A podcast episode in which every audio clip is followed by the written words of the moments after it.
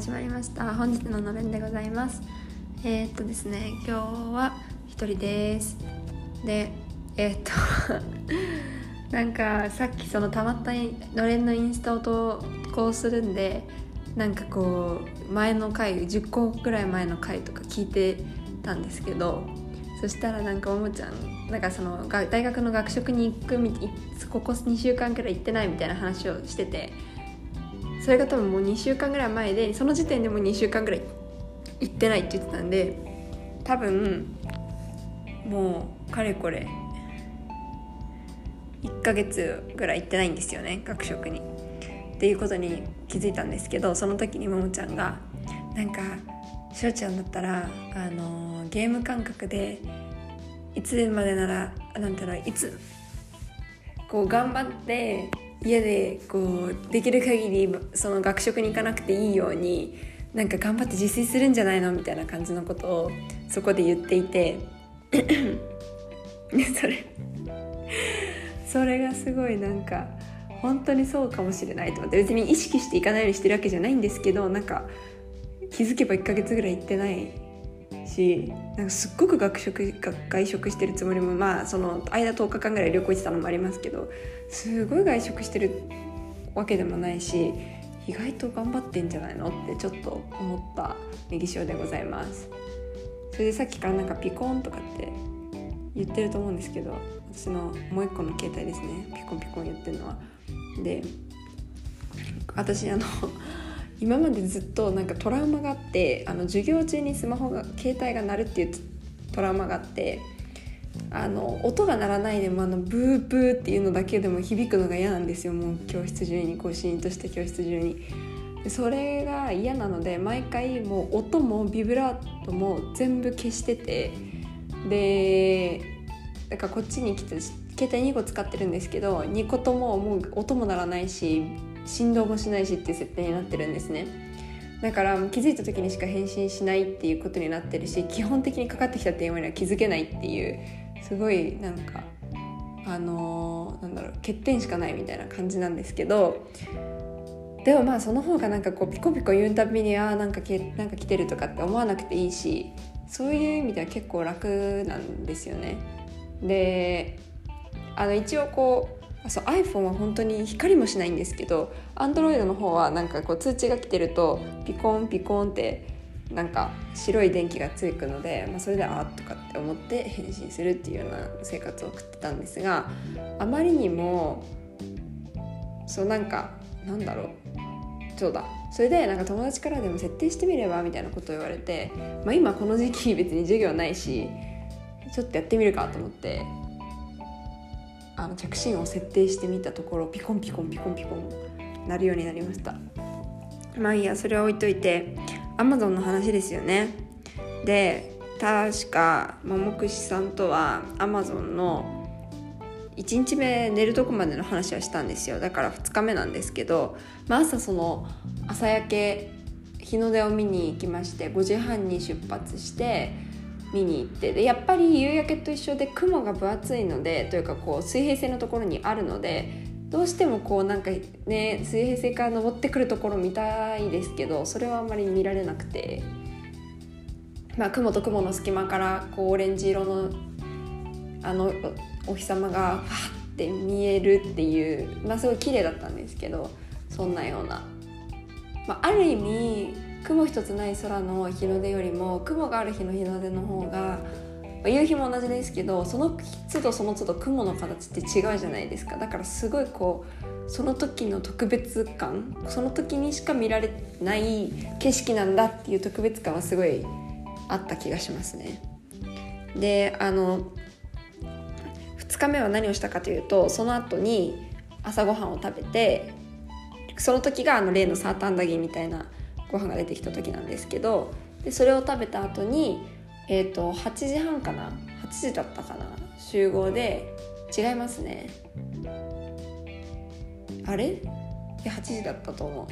あの今度はジャングル探検に行ったんですジャングルっていうかその森の中探検に行ったんですよ。でその森のところに行く時も行きはもうなんかめちゃめちゃジャングルクルーズだよねっていうぐらいなんかこう木が生い茂ったところの合間を縫っていくような感じで進んでいってで結構ゆっくり途中でいろんな動物見たりとかしたからすごいこうなんだまあ1時間はかかんないですけど1時間弱40分45分ぐらいかけてその場所に行ったんですね。その、えー、探検する入り口の場所まで。でそこからみんなでこう中入ってってでもみんなあの長袖長ズボンしっかりやって行ったんですけどでその中でいろんなこう植物だったりとか動物だったりとかっていうのをこうその都度ガイドさんに説明してもらうっていう感じででまあなんかその植物とか基本やっぱりその生えているところ決まってるからガイドさんも分かってると思うんですけど生き物に関してはもう運でしかないですよね。なかなか途中ですごいなんか目玉みたいなのがついてすっごいギョッとするような怖いなんか蝶々が飛んできたりとかちっちゃなカエルがいたりだとかそういう子たちに会いながら。で植物もすごい面白くて水がブシャーって出てくる木だったりあとは、えーと、これはマラリアに効くよっていう木だったりでもその美味しくないのはもうガイドさんも分かってるので例えばなんか他のココナッツみたいなの見つけるとその列の先頭にいる人に「はいこれちょっと食べてみてごらん」とかってあげたりとかあとはこうこう匂い嗅いだりするやつは「はいじゃあこれ1人ずつ回してって」とかって言ってこう1人ずつ嗅いで「ああこれいい匂い」とか「ああこれ虫除けっぽい」とかそういう感じでみんな感想を言うんですけどそのマラリアの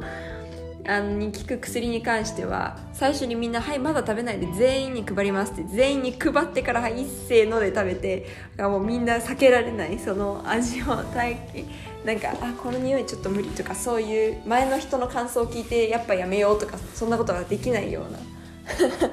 なんか演出になっててみんなで「ウェー!」とか言って言ってたんですけどそんな植物もありましたしあとは、えっと、アリ塚なんですけどアリ塚の木の上の方にある地面にあるじゃないアリの巣があってでそこをポンポンポンって叩く叩くとトントンって叩くとすがりがブワーって出てくるんですよね外に。結構気持ち悪いんですけど。でそこにこうやって手を置くとそのアリたちが手に移ってくるじゃないですか。でそしたらそれをそのまま、まあ、ちょっと結局は殺すことになっちゃうんですけどその体になすりつけるんですね。こすりつけるんですね。彼らを。そうするとそれが虫除けになるっていうそんなえっ、とアリもいてタピタピバ？タピバ？っていうらしいです。あとはなんか白いミルクが出てくる木だったりとかあとは喉にいいっていうアマパっていう木があってで白いんですよ。で喉にいいっていうからどんな味するのかなと思って舐めてみたら本当イソジンみたいな味がして色こそ違いますけど本当にイソジンみたいな味がしました。で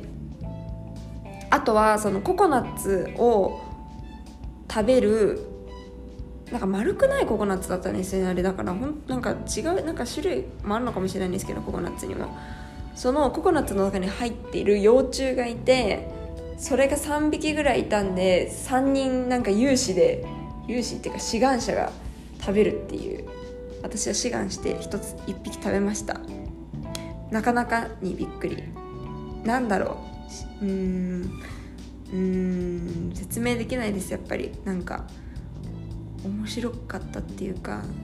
興味深かったっていうかうーん。面白い経験だったっていうかなんかすごいこうなんかまた食べたいっていう感じではないんですけど本当に。でもこう思ったよりなんかそのココナッツっぽい味がするしでも結構こうやっぱり幼虫あの見た目通り結構パツパツでだからこう一回こう口に入れて噛みちぎろうと思ってもパッツンパッツンでこうなんかちぎれないの分かりますか？こうパッなんか表面の弾力でこうパッチュッパッて言って戻っちゃうあの感じだったんですよね。最初の何回かか噛もうとして。もうそれがなんかうーって思ったんですけどで一回噛むともうプチュっていう風になってみたいな。で一回ガリってジャリって言ったんでもしかして多分なんか目とかだったのかな。なんかみたいな感じでちょっと別にもういいかなと思ったんですけどでもすごく経験としてはでまあそのガイドさんもすごいベテランでそこにずっといるあなんていうんですか何年もいる人だからまあ明らかにその食べていいよって言われたものは絶対食べて大丈夫だしそういう点では安心してまあ経験してみたいなと思ったので食べたんですけどそう食べました。であとでもやっぱりこうジャングル見てたりとかあとはあそうそうそうそれでその日は午前中にジャングル行ってでその後はあのー、帰るじゃないですか。でお昼ご飯食べて1時過ぎぐらいになったらそこから3時までまたその午後のコースは3時から始まるのでそこまで2時間3時間暇だったんですね。でその間にお風呂入ってシャワー浴びたいとかってやってたんですけどそこで雨が降ってきちゃってでなんとその日の夜はその森の中で寝る日だったんです。あのー、はい。でってこと私はもう本当に雨が苦手でそんな森の中雨とかもう絶対嫌と思っていたらすごい幸運にも3時出発の直前に止んでくれてだからこう雨が雨に降ってるところに会うことはなく、まあ、でもこうやっぱり地面が濡れてたりとか草木が濡れてるっていうのもあるので私は一応そのレインコートのズボンを履いてたんですけどでもこう、まあ、その降られることはなく行けてでその夜森で過ごすってことはお風呂にも入れないからっていうんでみんなでそのお昼の間にお風呂入ったりシャワー浴びてとかってやってたんですよね。であのー、向こうに着いてみるとこうその途中でまたその泊まるとこの途中でえーと、こう川のところの中をどんどんつい通ってってでその時に思ったのがなんかすごくこううん。なんか物足りないって言ったらちょっとまたなんかうん違うかもしれないんですけどなんかこうなんだろうななんかなんかちょっと不思議な気持ちになったんですよ。なんか色がもう青と緑しかない感じだったので何を私はこうなんか引っかかってるんだろうな何が引っかかってるんだろうなって思ったら多分日本で見てきた自然の自然って赤とか黄色とかなんかいろいろな色があるんですよね。自然っていうのを思い描いた時に。それがすごく綺麗で。だからなんかこうそういったうん気候じゃないから当然なんですけどなんかこう緑と青だけっていうのに何かその物足りなさのようなものを少し感じてしまったんですよね。そう思うとは日本の自然ってすごい綺麗なんだなっていうのをそう改めて感じましたそこで。うん。でまあその泊まるとこ着きましてそうするともうなんかあのヤシの葉葉っぱみたいなのでつく屋根作られた屋根のところにえ、ー、とハンモックがぶら下がってて蚊帳付きのハンモックがぶら下がっててここで寝るんだよって言われてであと近くにこう飯合水産みたいなのができるようななんかかね、木で自分で火起こししなきゃいけないですけど一応そういう場所があったのでみんなでこう分担分担して野菜切る係とかあの焚き火取ってくる係とかって言ってやってですごいその雨が降った降った影響で結構もう木々とか葉っぱが湿っててですねなかなか火がつかなかったんですよ。でも一応ろうそくとかライターとかあるからさすがにこうなんか何もないところから火こすって火起こしてみたいなわけではないんですけどすごい時間がかかってでみんなで40分ぐらいいろんな人の知恵を出し合ってやって全然つかなかったのにガイドさんにやってくださいって言ったら5分もつかないうちにメラメラと燃え上がる火をつけてくれてあまあこれが経験の差だなというものを痛感いたしました。でその後にまあ全部その食料とかをガイドさんが持ってきてくれてたのでご飯は魚と鶏肉と焼いたのとあとパイナップルも焼いてあと白米炊いてプラスなんかちょっとこうじゃがいもとトマトマトはなかったか。じゃがいも人参の煮込みみたいな感じの作ってでなんかもうみんなで3時間ぐらいかけて3時間4時間かけてご飯を作りました。でなんかご飯食べるところどうやって食べるのかななんて思っていたらその、あのー、ハンモックで寝るところの建物の屋根を作ってるのと同じえっ、ー、とパオって言ってたっけ？そうなんかそういう葉っぱをこう折り折り込んで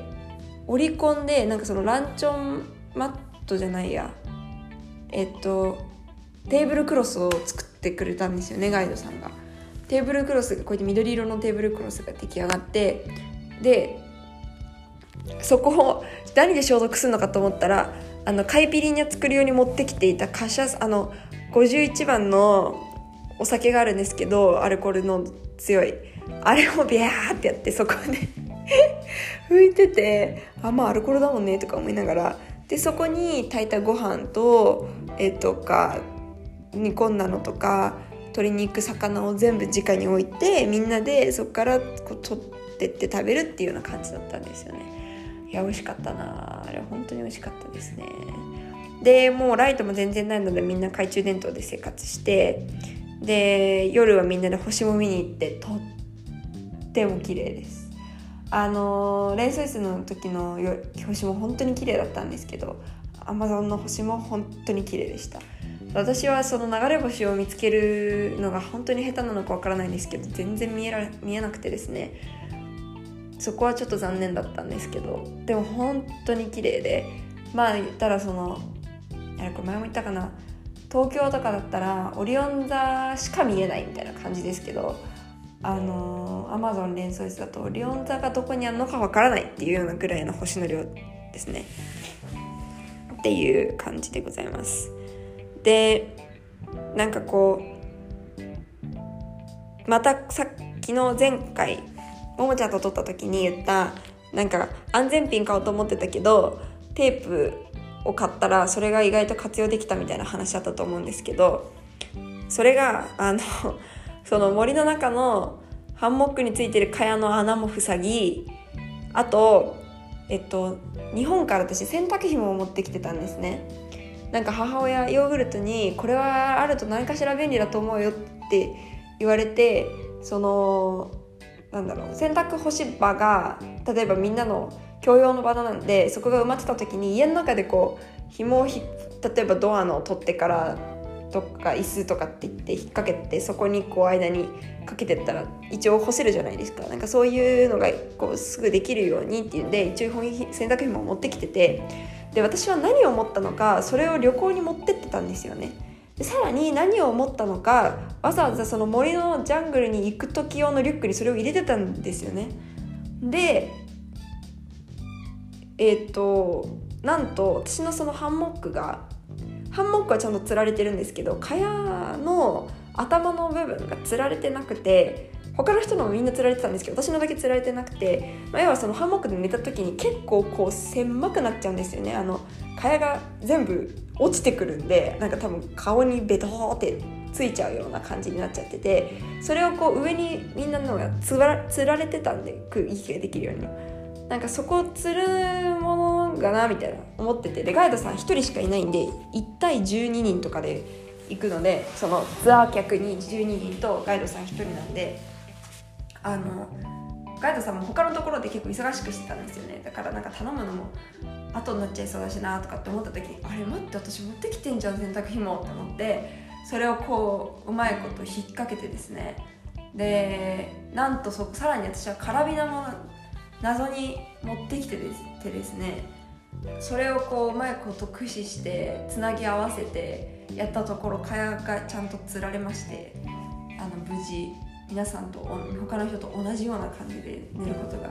できました。私だけピンク色の洗濯紐がついておしゃれな蚊帳で寝ました。とかねそんな感じで私この旅行中にすごい自分がびっくり成長も何も突然変異に近いんですけどなんか酔わなくなったんですよねあんまり。前は本当に車でも酔うしもうボートは酔うし小舟も酔うし水族館でも酔ってたんですよ。もうあのプカプカ浮いてるの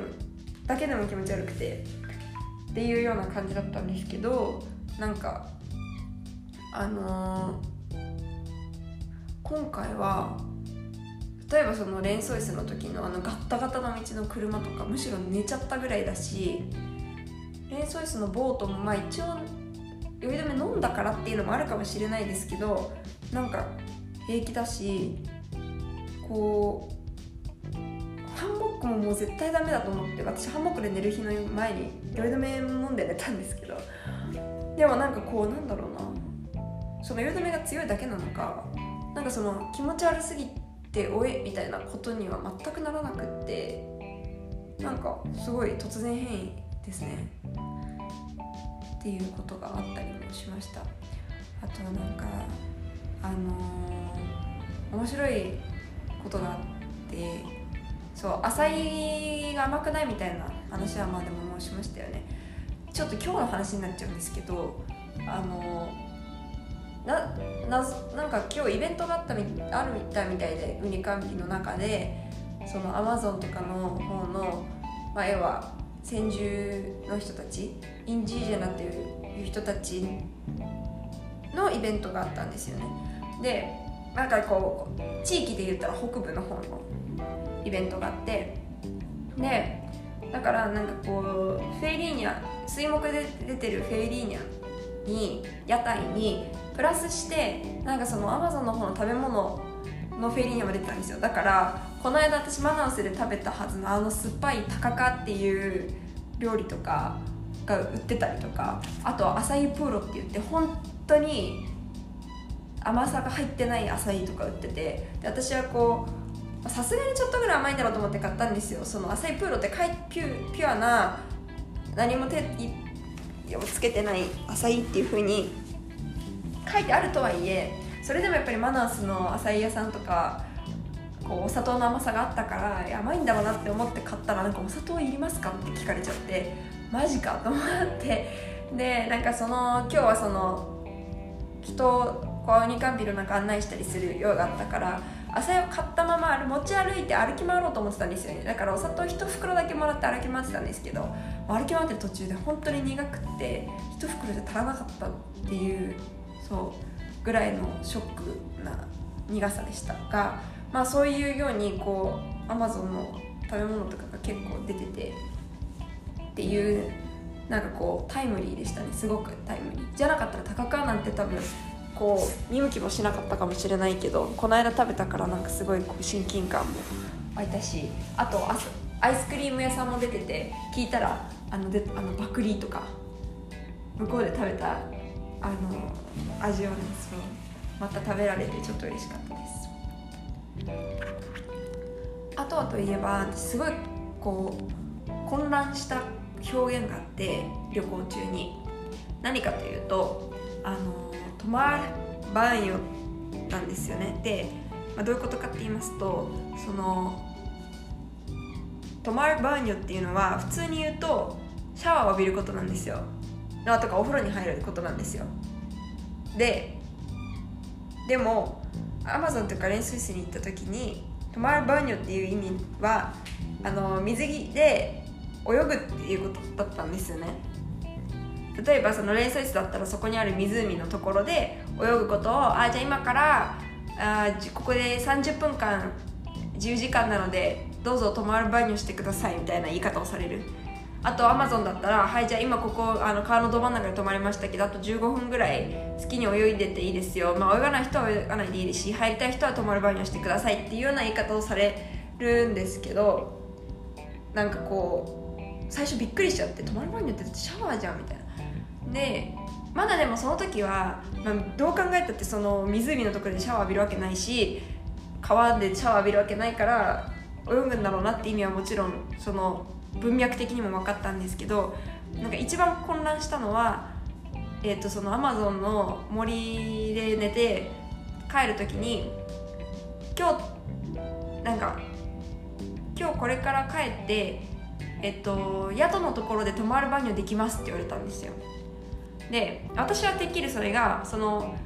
宿に帰ってからも次のその帰りもう2泊だったんで2泊目が森だったんでその日もう午後帰る。日だったんですよね。だからその帰る準備をする時間の間にお風呂もそのシャワー浴びる時間もあります十分ありますよって意味だと思ったんですよ。そしたらそうじゃなくてなんかみんなが他の人がまだ泳ぎたいみたいなことを言っててああだったらそのでそう宿のところにも一応こうなんて言うんだろう。うんと言葉みたいな感じになっててそこ宿のところからも一応そのその場で泳ぐことが川川のところで泳いでもいいことになってるんですよねなんか。自由に泳げるとこがあって。だからそこであなたたちがまだ泳ぐ時間もありますよっていう意味だったらしいんですよそれが。がもうなんか紛らわしいと思って。なんでそこ一緒にしちゃったんだろうなっていうのをすごい思ってたんですけどでもやっぱりこの間そのカンピナスに住んでる友達に聞いて聞いたら、まあ、こっちであんまり泳ぐこと止まる番よって言わないよねみたいな、まあ、そこはやっぱりナザールっていうそのスイムですよね。その泳ぐっていう動詞使うよねっていうようなことを言っててふんふんふんと思って聞いておりました。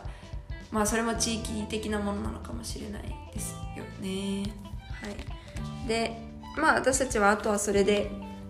あの他の飛行機が全部違う時間だった子もえっとマナウスからカンピーナスに帰る飛行機は一緒だったのでそこは安心して帰ってこられたんですけどまだあとその森のところからというか、ね、2泊3日した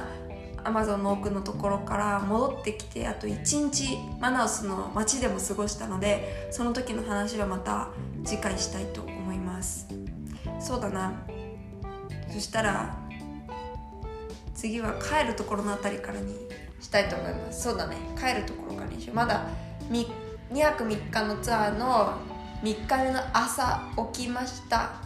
ぐらいのところから明日話したらと思います。今日は Amazon2 日目のお話をしました。ではではネギ塩でした。さようなら。